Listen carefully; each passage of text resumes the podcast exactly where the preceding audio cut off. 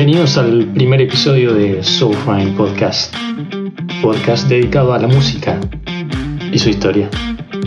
Espero que disfruten del viaje.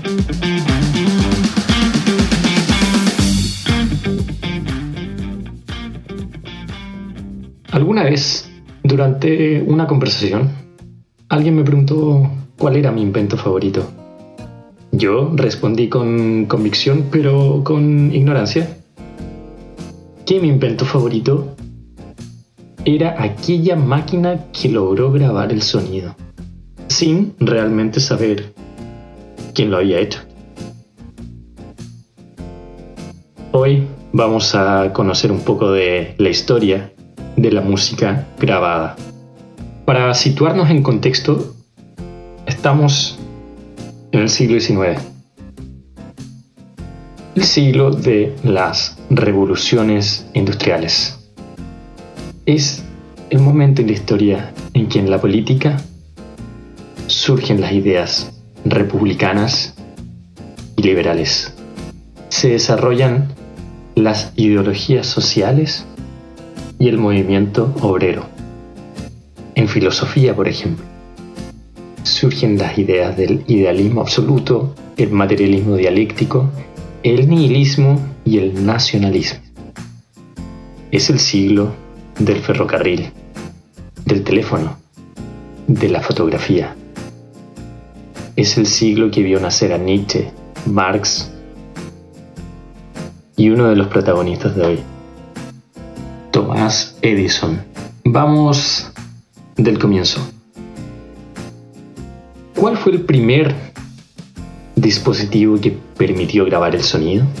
Para eso tenemos que remontarnos a 1857. El francés Edouard Leon Scott de Martinville había creado el fonoautógrafo. Si bien este invento gozó de popularidad, contaba con un inconveniente. No era capaz de reproducir el sonido.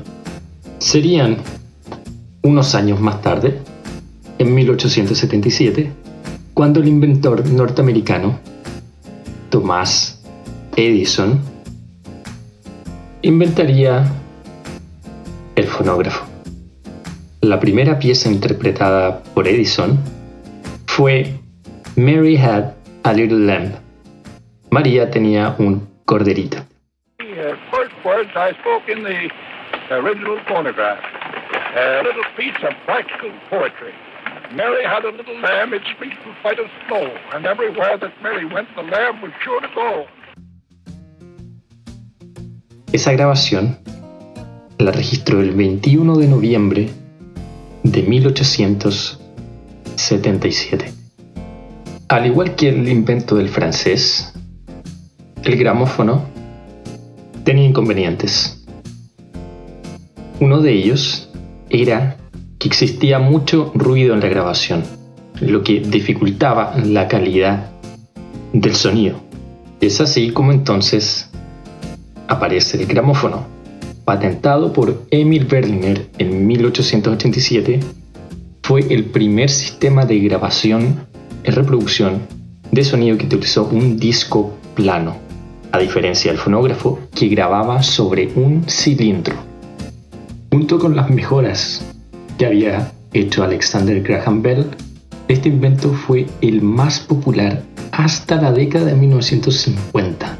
Y es que, con la llegada de la electricidad en el siglo XX, la tecnología empieza a revolucionarse y el registro musical y de sonido empieza a mejorar en calidad.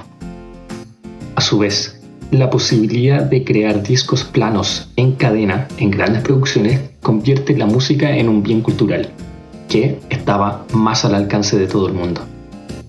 Bastaba entonces tener un tocadiscos para poder escuchar música en tu hogar. Otra innovación importante es la mejora del disco. Las primeras versiones eran de caucho o vulcanita, lo que hacía fuesen más costosos. Esto hasta la llegada del vinilo, el cual sería eh, el estándar que habría durante décadas. Tanto Columbia Records como RCA Victor lograron mejorar la materialidad del disco, ocupando justamente el material del vinilo. Ya para el año 1948, Columbia introdujo el formato de long play, con una velocidad de 33 revoluciones por minuto y un diámetro de 12 pulgadas. Este vinilo podía contener hasta 45 minutos de sonido. Al año siguiente, RCA Victor crea e introduce el EP o el Extended Play, que era un disco de 45 revoluciones por minuto con un diámetro de 7 pulgadas. En este caso ofrecía 15 minutos de sonido entre los dos lados. Y aunque no tenía la capacidad del LP o long play, se convirtió en el formato estándar para un single que continuó siendo un formato muy popular a pesar de la invención del long play. Para la década de los 60, los músicos ya comenzaban a explorar al máximo las cualidades que tenía el long play. Es en los 60 además en donde se instaura el concepto del álbum. Como habíamos dicho anteriormente, el disco de 7 pulgadas había seguido siendo muy popular. Las bandas seguían lanzando y publicando singles, los cuales se vendían muchísimo. Pero a mediados de los 60 empezó a cambiar, los artistas comienzan a tener una mayor ambición. A mediados de los 60 surgen los álbumes con una concepción artística e integral. Surgen las primeras ideas de hacer álbumes conceptuales. Ahí encontramos el Sgt. Pepper de los Beatles, el año 67. Unos años más tarde, Tommy de The Who, el álbum y el vinilo se vuelven una pieza de arte por sí misma.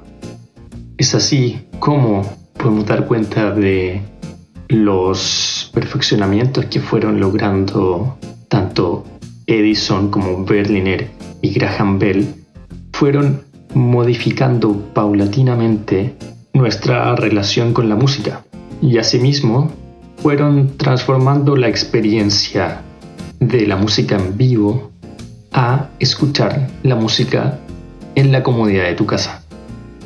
Pero también podemos entender cómo se fue desarrollando una industria de la música.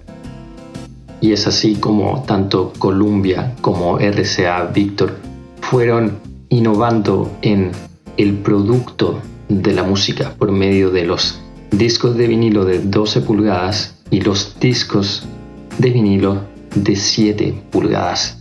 Tanto la década de los 50 como los 60, las innovaciones en esta producción musical fueron logrando que las bandas y los músicos fueran experimentando con los sonidos y fuesen más ambiciosos con lo que se podía llegar a hacer con este formato de música. Esto derivó en la construcción de obras más complejas. En los mismos años 60 aparecería un nuevo formato, el cassette. Pero este formato se popularizaría décadas más tarde. Y a principios de la década del 80, específicamente en el año 82 aparecería el disco compacto, el CD. Pero esa historia la contaremos en el siguiente episodio de So Fine Podcast. Por ahora me despido. Mi nombre es Rodrigo. Aprovecho también para invitarlos a mis redes sociales. Instagram me pueden encontrar en arroba soul.fine.podcast y en Facebook como Soulfine Podcast. Por ahora eso es todo. Les deseo un buen día, cualquiera que este sea.